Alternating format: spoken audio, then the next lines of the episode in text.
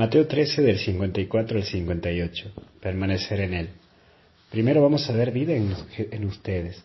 En José vemos la vida porque supo enfrentar la realidad y aceptarla. No se victimizó, la asumió, asumió a María como su esposa. Asumió que debía ir a Egipto, asumió que debía estar al lado de Jesús. Le puso actitud y enfrentó lo que tenía que enfrentar.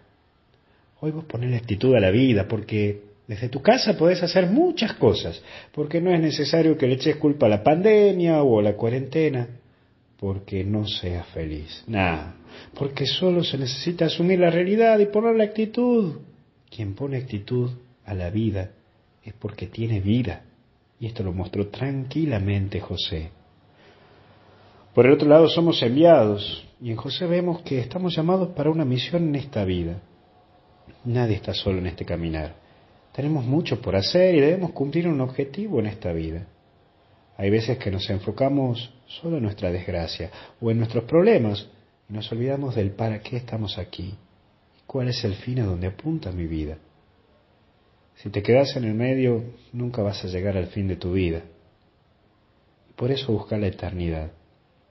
Hoy pedimos a San José Obrero la gracia de la eternidad, vivir en Dios y para Dios. Pedimos hoy especialmente por todos los que están sufriendo económicamente y laboralmente ante esta cuarentena y pandemia. Que San José nos ayude a que no nos falte el pan y el trabajo en nuestras mesas.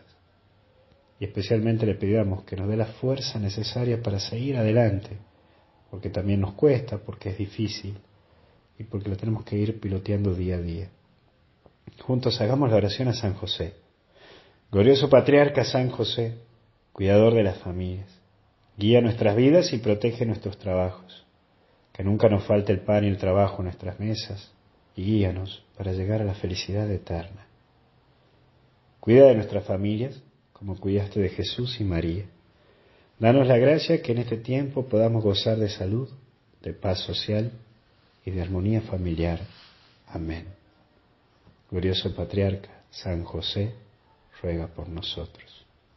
Que el Señor esté con ustedes y los bendiga Dios en el nombre del Padre, Hijo y Espíritu Santo. Y con San José hasta el cielo no paramos. Que Dios te bendiga y nos vemos en misa de once.